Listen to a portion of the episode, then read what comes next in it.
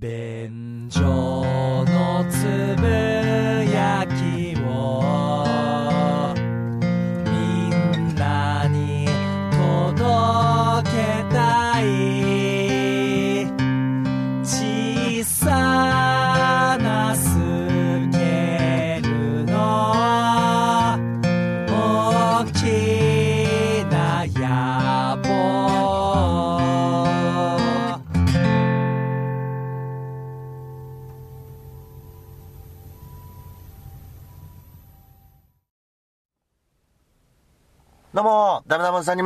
どうも、ホイップボーイです。よよろしくお願いします。よろしくお願いいたします。便所のつぶやきでございます。はい。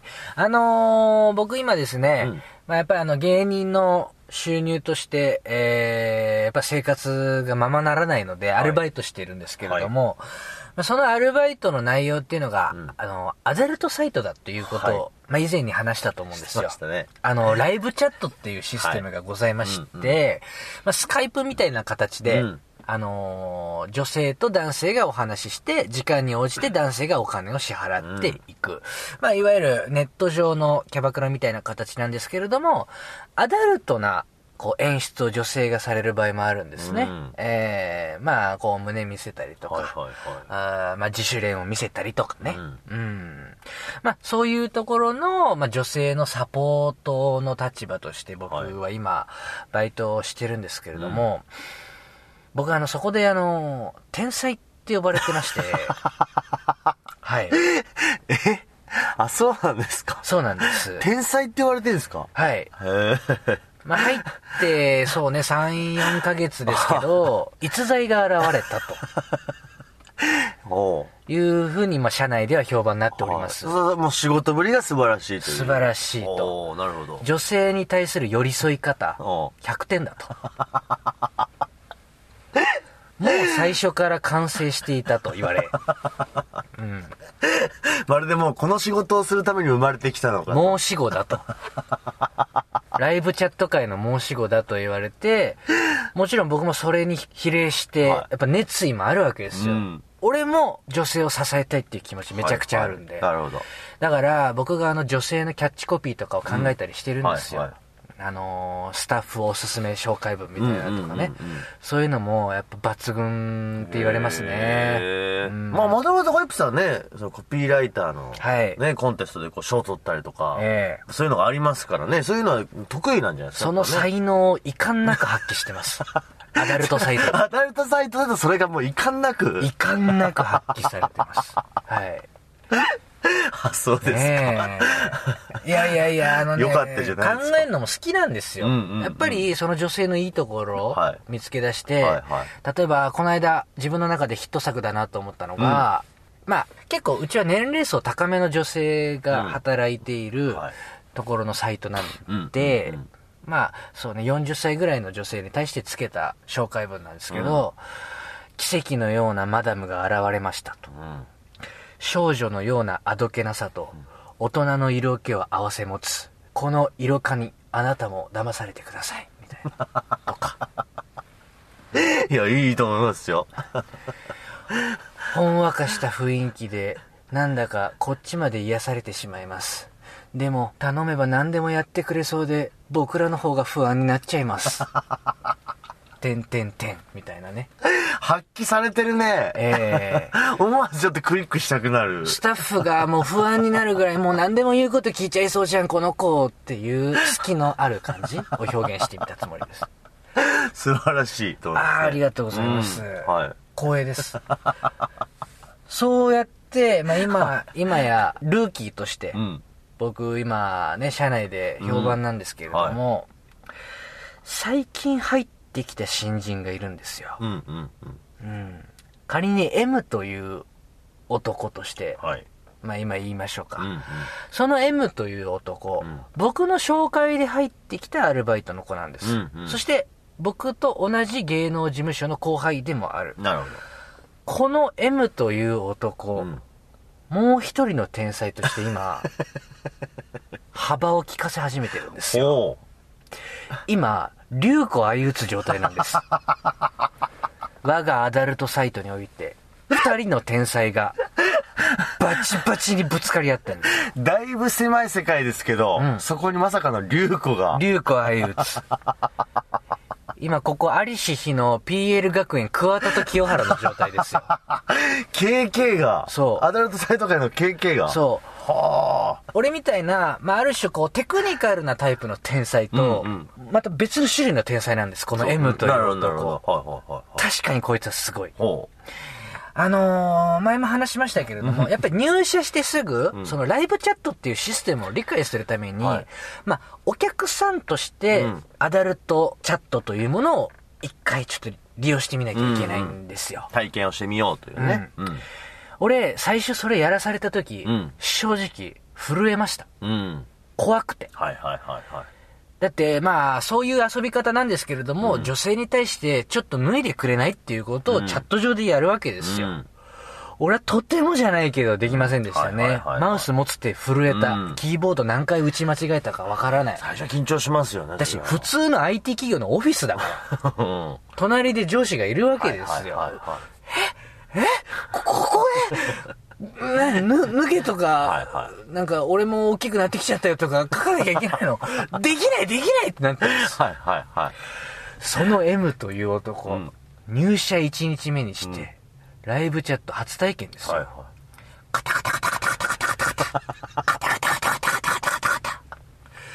ざわめくじゃない。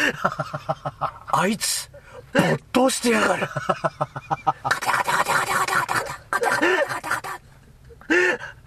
おお。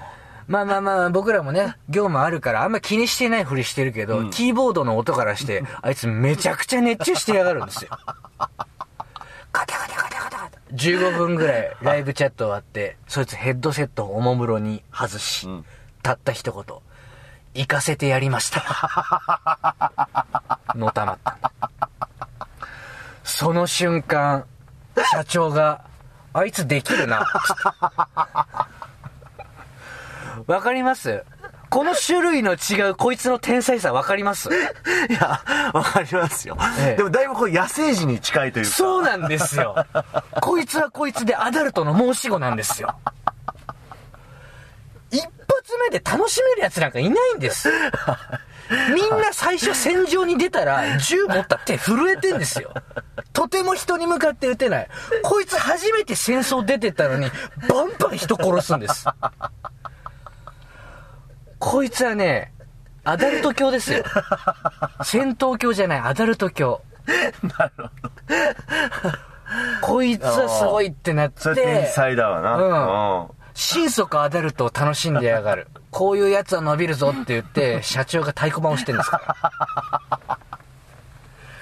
今、そのルーキーと、まあ、準ルーキーの俺との、今、バチバチのぶつかり合いなんですよ。二村さん、興奮しませんか？バカじゃないいやいや、すごい、すごい竜子の戦いがね、そこで繰り広げられてるってのはよくわかりましたけど。ええ。正直俺もそいつのことはリスペクトしてます。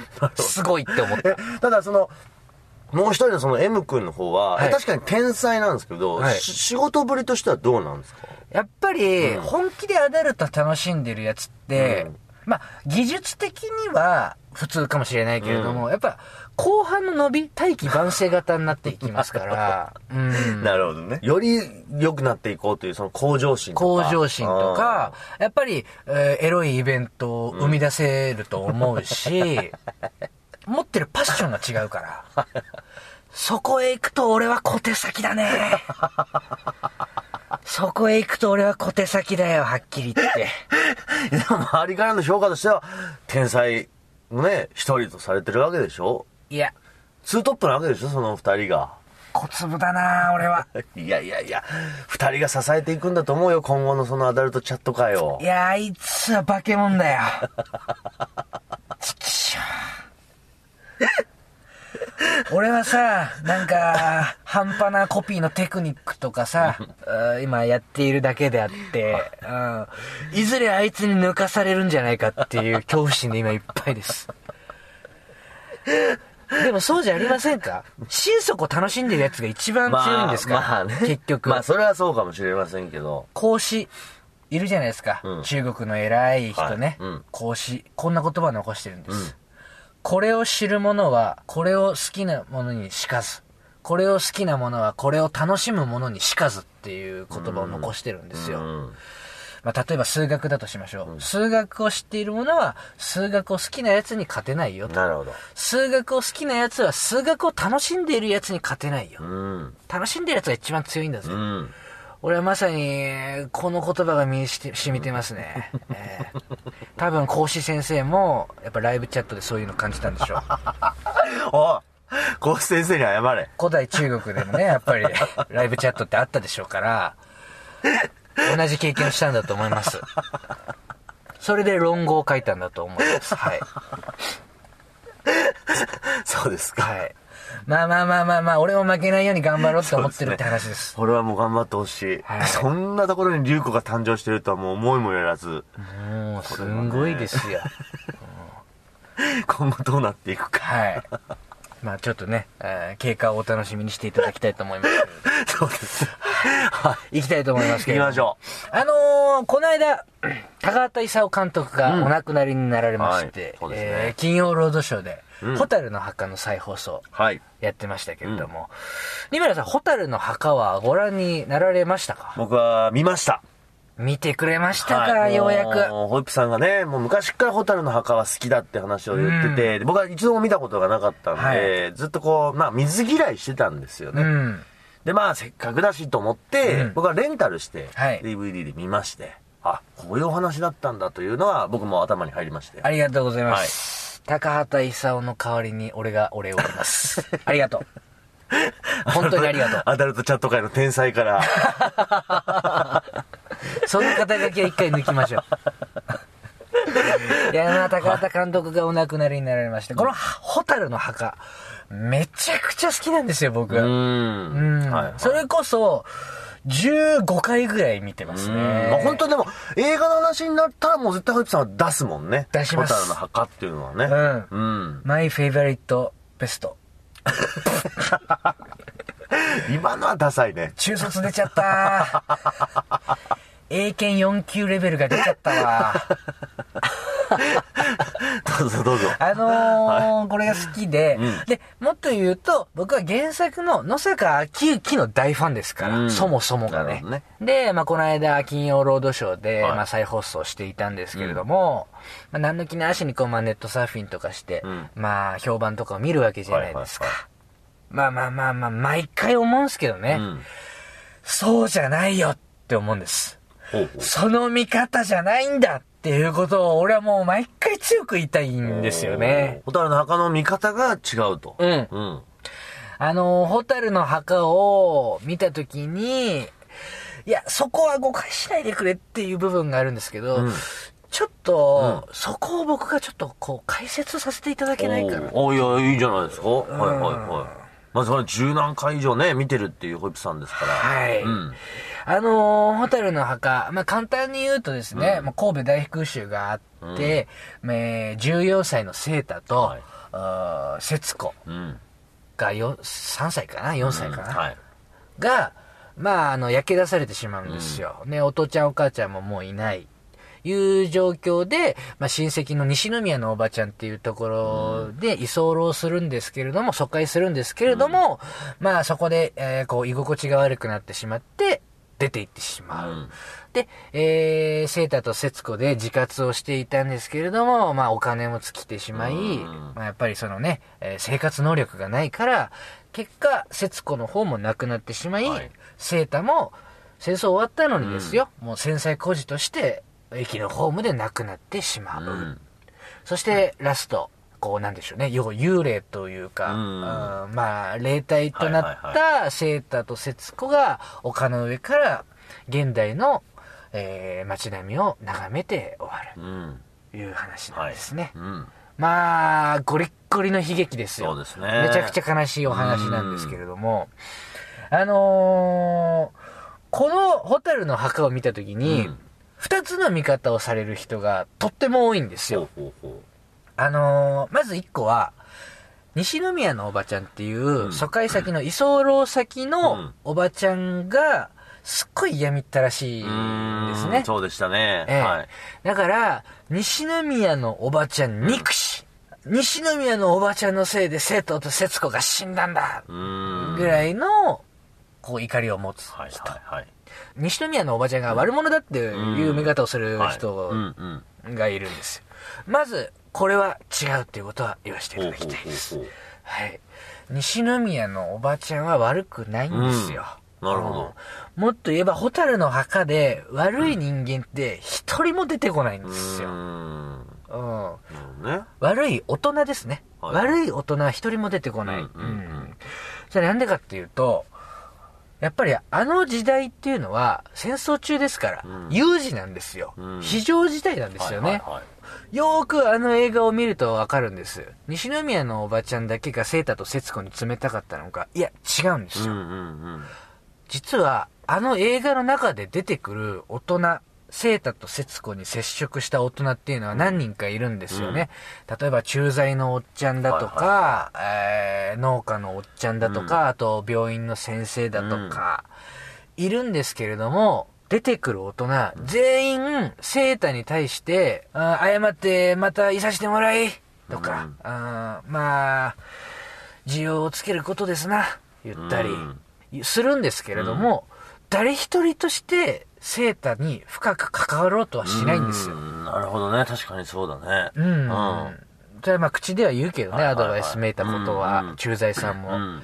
でも、本気で関わって、この二人を助けようという行動は起こしていない。うんそれは大人が悪いんではなくて、余裕がないんですよ。うん。大の大人が自分一人で精一杯、子供一人助けることができない状況ぐらいの余裕のなさっていうのを表現してるんです。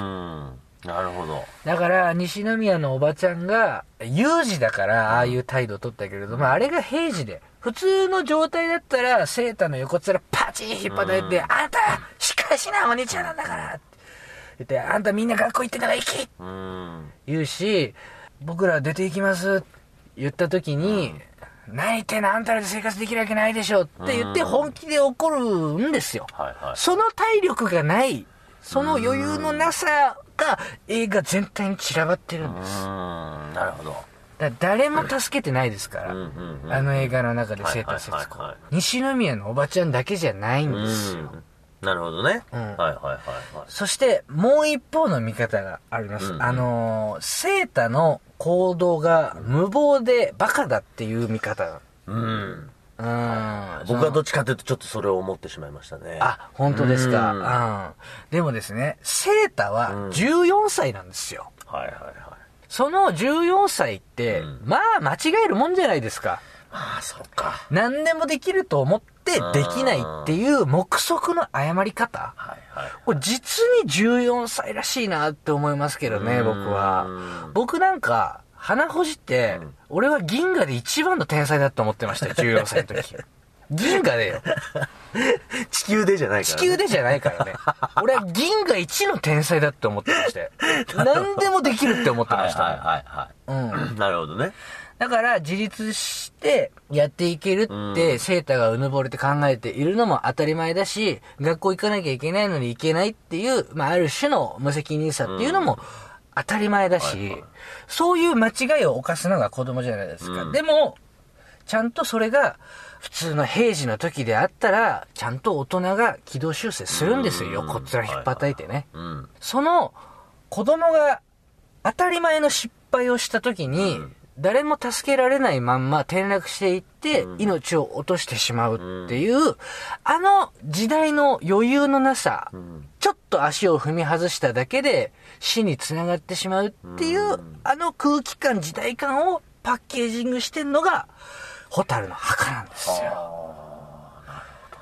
だから、よく考えると、悪者が本当に一人も出てきていないんですね。それはあの時代のあの場にいた人だったらそう取ってしまうだろうなっていう行動の詰め合わせで、それが悪い方向に悪い方向に転がっていった結果、セータと節子は命を落としてしまう。悪者がいないっていうのは、それこそアメリカ軍ですら悪者に描いてないですから。うん。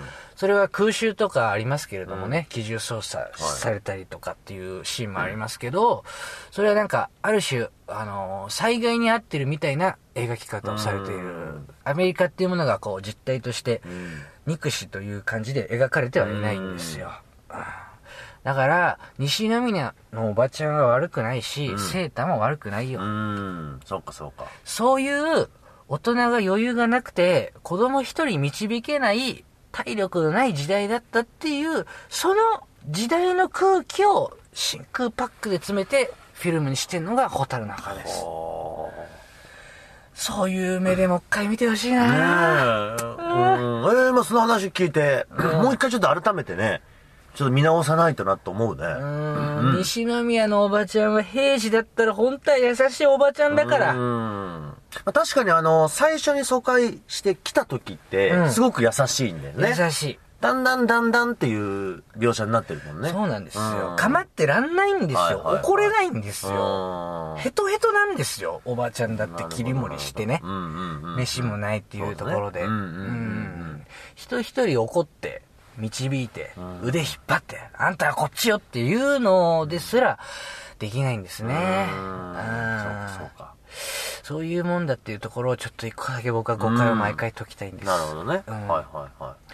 そしてもう一つ、これは一個裏話で言うところなんですけれども、あの、野坂昭之の原作小説の方もですね、あの、すごいいい作品で、うんこっちもまあ淡白に若干書かれてはいます。アニメよりも悲劇性が強調していない筆致なんですけれども、あのー実際はね、この野坂昭之の反自伝じゃないですか。これ野坂昭之が言うにはですよ。俺は、全然あんなホタルの墓の生態みたいな感じじゃなかったっていうんですねう。ーん。うん。あの、疎開先の2歳年上の姉ちゃんがむちゃくちゃ可愛くて、うん股間膨らましてたと。ええおう。で、わーって妹ほっぽいとったら、うんいつの間にか亡くなっちゃってた。あうんー。もう本人が言ってるんだね。そうなんですよ。でそれの食材のある種意味で書いてるのがホタルの墓なんですよね。うーん。だから、実はあのセーターっていうのは、野坂昭之が、俺は、こういうお兄ちゃんでありたかったな、あるべきだったな、っていう後悔と理想像を筆にしたためてるわけへですね。え。うん。うん。そうなんだ。そういうことなんです。そういう裏話があるんうですよ。まあ、妹のこと一切気にしてなかったっていうのも、うんまあ半分本当だろうけど、半分嘘でしょうけどね。うんあのー、だいぶ偽悪的なさ、俺は適当に生きてっからね、みたいなスタンスを取る人だから、まあ、ちょっと大げさにそうは言っているけれども、うん、でもその照れの感覚が、まあ僕は好きなんですよね、うん野坂昭之の。前もなんかね、便所で喋ってまますけど。あそうですね。一回話がありましたけどね。うん。ホタルの墓はまあ泣けますよ。まあ本当もう胸が詰まる作品だよね。俺も見ましたけど。うん。でも、そうね、今日ホイップさんから聞いて、こう、それぞれのキャラクターを見て、こいつが悪いんだとか、うんこいつがどうなんだっていうことじゃないってことだよね、作品の見方としてね。そうなんですよ。うんうん。その時代のという。あと、アニメの方は、もうシーンとしてもすごいいいのが、あの、冒頭の10分でね、うん。あの、まだお母ちゃん生きてる時なんですよ。はいはいこう、自宅に焼夷弾がはい降ってくる時があるんですけど、ここの怖さが抜群ですね。うんうんうん。ガガガガガーンって瓦ぶち破って焼夷弾が降ってくるんですよ。うん。火がちょっとパチパチパチパチってうん燃えている。すっごい静かなんですよ。うん。人もいなくて。はいはいはいはあれはいい恐怖感ですよね。んで、ちょっと視点が変わって、また視点が戻ってきた時に、むちゃくちゃ燃えてるんですよ。ううんわ、火の回りやばーっていう感じがすっごいあの演出に現れてて、めちゃくちゃ緊張感ありまい。す。うん。アキラの冒頭10分に匹敵する。ごめんなさい、ちょっと今カルチャー感出しちゃいました、俺。大友克洋のアキラのね、冒頭のバイクシーンのちょっと欲張ったね。ちょっと欲張って今俺カルチャー感出して、インテリ集出したけど、すごいあのね、避難シーンすごく良くて。うん。そうね、あと、あれだな、セータが泣くシーンかな。うん。ボッコボコに、はあのー野菜泥棒して、はいはいおっちゃんに捕まってボッコボコに殴られて、で、駐在さんのところに連れてかれるんですよ。で、駐在さんが、未成年に対する暴行、生涯言って、おっちゃんのことを脅して、まあ、不問に付すんですけど、まあ、この駐在さんも優しいようで、特に関わってこないから、うん。こいつもこいつで余裕がないんです。うん。で、まあ、あ不問に付されて、出てったところで、節子が心配そうに角から見てる。節子抱きしめて、ぐーぐーポロポロ泣くときに、俺もテレビの前で本当に泣きそうになるんですよ。泣けないんだよね。でも俺、涙腺ぶっ壊れてるから泣けないんですよ。苦しいの、これ。いや、でもすっごいわかるわ吐きたいのに吐けないぐらいの気持ちある。そこのシーンは俺もしっかり泣いてるからね。うん。あとねうんあのー浜辺でさ、もうし終戦してるんですよ。うん終戦してるけど、別に戻る家ないからさ、うんまあ、祠でさ、はいはいはセータと節子生活してるわけ。一方で、カメラがスーッとパンして、丘の上のね、い。うん。裕福な家うん。の対比が出るんですよ。でわーちくんき、懐かしいって言って、いいわーって言って、羽生の宿が流れるんですよね。では、あーね、もう戦争終わって、えー豪華な自宅に帰ってきている富裕層と、一方で、繊細孤児になっている、この対比がね、うんまた辛くてねう。ん。ああ、ここでも俺泣いちゃう。ごめんなさい、泣けてないんだけど。そう、そう、ちょくちょく嘘つくなよって言われます？まあ、泣けちゃうっていうことですよね。ううんん。まあでもやっぱさ、さすがね、15回以上見てるだけあって、描写がすごい、ちゃんと伝わってきますね。うん。見てると、もう僕一回見たから、ああ、あのシーンだなっていうね。いやいやいや、セータはセータで。うん。あれが14歳のん間違い方ですよ。な。で、西宮のおばちゃんは西宮のおばちゃんで、余裕ない大人ってあんなもんですってっていう。で、この、導く大人がいなくて、子供がかわいそうな目に遭うっていう物語の悲劇僕すごい好きで、うんこれね、ゼータガンダムっていう作品僕好きなんですけど、それともすごく似てるんですよ。へえ。うんあ、じゃあそこちょっと繋がってくるんだ。そうなんですよ。俺ゴリッゴリの悲劇が好きなんですよ。そうね。ぜひね、皆さんにももう一回見てもらいたいですね。あのね、えー、今回こういうことがあったからこそね、はい、ちょっとこれを機に一回、皆さん見てみてはと。はい、まあ見たことない方もぜひね、今の話を聞いた上で見ていただくと、はい、また面白いかと思いますので。はい。ということで以上、便所のつぶやきでございました。ありがとうございました。